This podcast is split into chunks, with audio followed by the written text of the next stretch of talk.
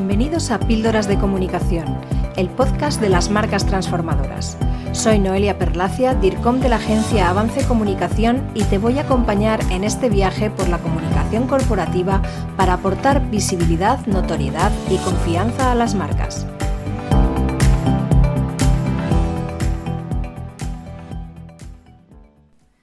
Albert Einstein decía, no tengo talentos especiales, pero sí soy profundamente curioso.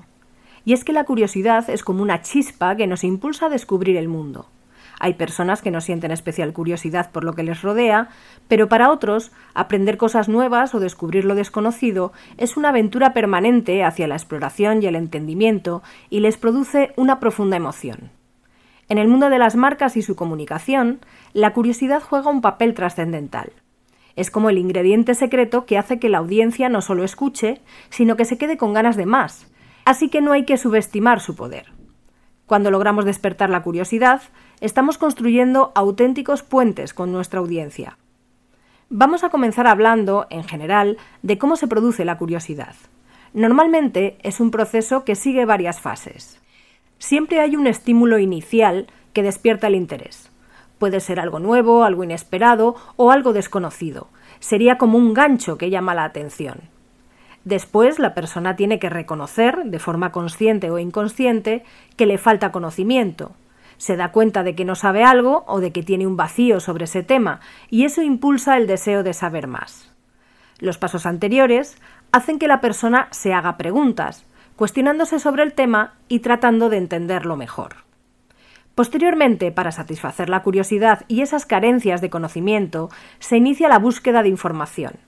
Esto puede implicar la lectura, la investigación online, la conversación con expertos o cualquier otro método para obtener conocimiento. La siguiente fase es asimilar y comprender la información recopilada. Este proceso puede llevar a más preguntas y provocar un ciclo continuo de aprendizaje. Una vez asimilado el conocimiento, la curiosidad a menudo impulsa a las personas a aplicarlo en situaciones prácticas, lo que lleva a la experimentación, la resolución de problemas o la aplicación creativa de esa nueva información. Y por último llega la reflexión y la retroalimentación. Después de adquirir el conocimiento y aplicarlo, las personas suelen reflexionar sobre la experiencia. Esto puede llevar a nuevas preguntas, ajustes en la comprensión y un ciclo continuo de curiosidad. Estas fases pueden ser variadas y no siempre ocurren de manera lineal. La curiosidad es un proceso dinámico y personal que se produce de diferentes maneras en diferentes personas y en distintas situaciones. Sin embargo, seguro que has reconocido estas fases en procesos como el aprendizaje, la formación y también en el proceso que sigue cualquier persona a la hora de comprar o de contratar un producto o servicio. Esto es muy importante, por tanto, para la comunicación de las marcas, porque la curiosidad es la herramienta que nos permite abrir la puerta a conectar emocionalmente con los públicos y crear una experiencia memorable. Entonces, ¿cómo podemos provocar la curiosidad en nuestra comunicación? A continuación te voy a dar algunos consejos, aunque lo fundamental es que analices dentro de tu marca y de tu negocio cuáles son los aspectos que realmente pueden provocar esa curiosidad.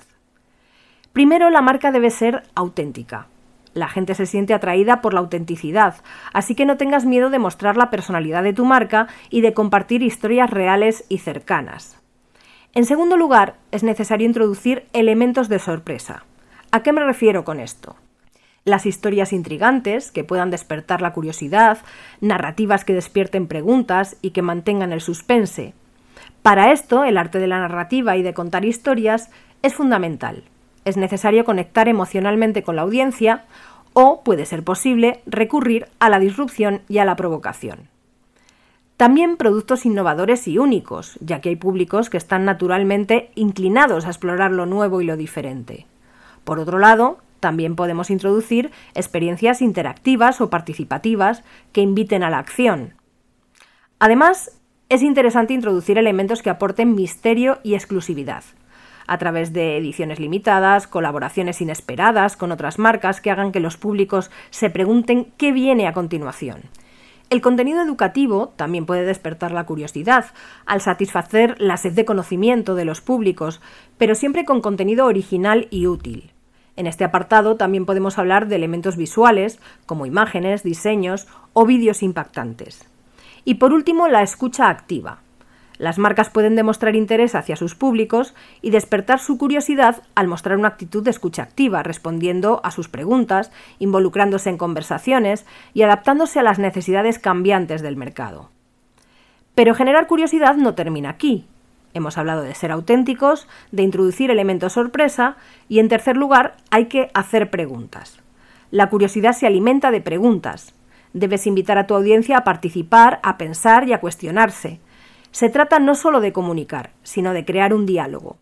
Al cultivar la curiosidad, con la comunicación corporativa, podemos conseguir diferentes objetivos. En primer lugar, generamos un interés sostenido en el tiempo. Una audiencia curiosa está más inclinada a seguir comprometida y a explorar más allá. En segundo lugar, fortalecemos la lealtad de los públicos, porque cuando las personas sienten una conexión emocional con la marca, se vuelven leales y embajadores entusiastas. Y por último, pero no menos importante, fomentamos la innovación. La curiosidad no solo se aplica a la audiencia externa, sino también a tu propio equipo interno. Fomentar la curiosidad dentro de la empresa puede llevar a nuevas ideas, enfoques frescos y soluciones innovadoras. La curiosidad juega un papel fundamental en el crecimiento de las marcas y su capacidad para conectarse con los públicos. Recuerda que es como una puerta que una vez abierta conduce a la exploración continua. Para terminar, voy a poner como ejemplo una técnica clásica y muy utilizada en comunicación que juega con la curiosidad y el misterio. Se trata de las campañas teaser, que se conocen también como campañas de intriga o campañas de prelanzamiento. Este tipo de acciones son muy habituales en el lanzamiento de productos, en el cine y también en la televisión. Su característica principal es que en principio no se habla ni de la marca ni del producto del servicio, pero sí se utiliza como contenido alguna de sus características más destacadas. En nuestra agencia, por ejemplo, hemos utilizado esta técnica en diversas ocasiones. Una de ellas fue para realizar una convocatoria a medios de comunicación.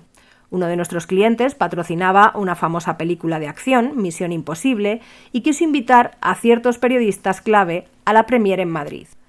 Para hacerlo, enviamos un tarjetón físico personalizado para cada periodista en el que con tinta invisible se había escrito la dirección y la fecha de la premier, sin más datos. Para poder leer lo que había escrito, había que utilizar una linterna especial que acompañaba al tarjetón.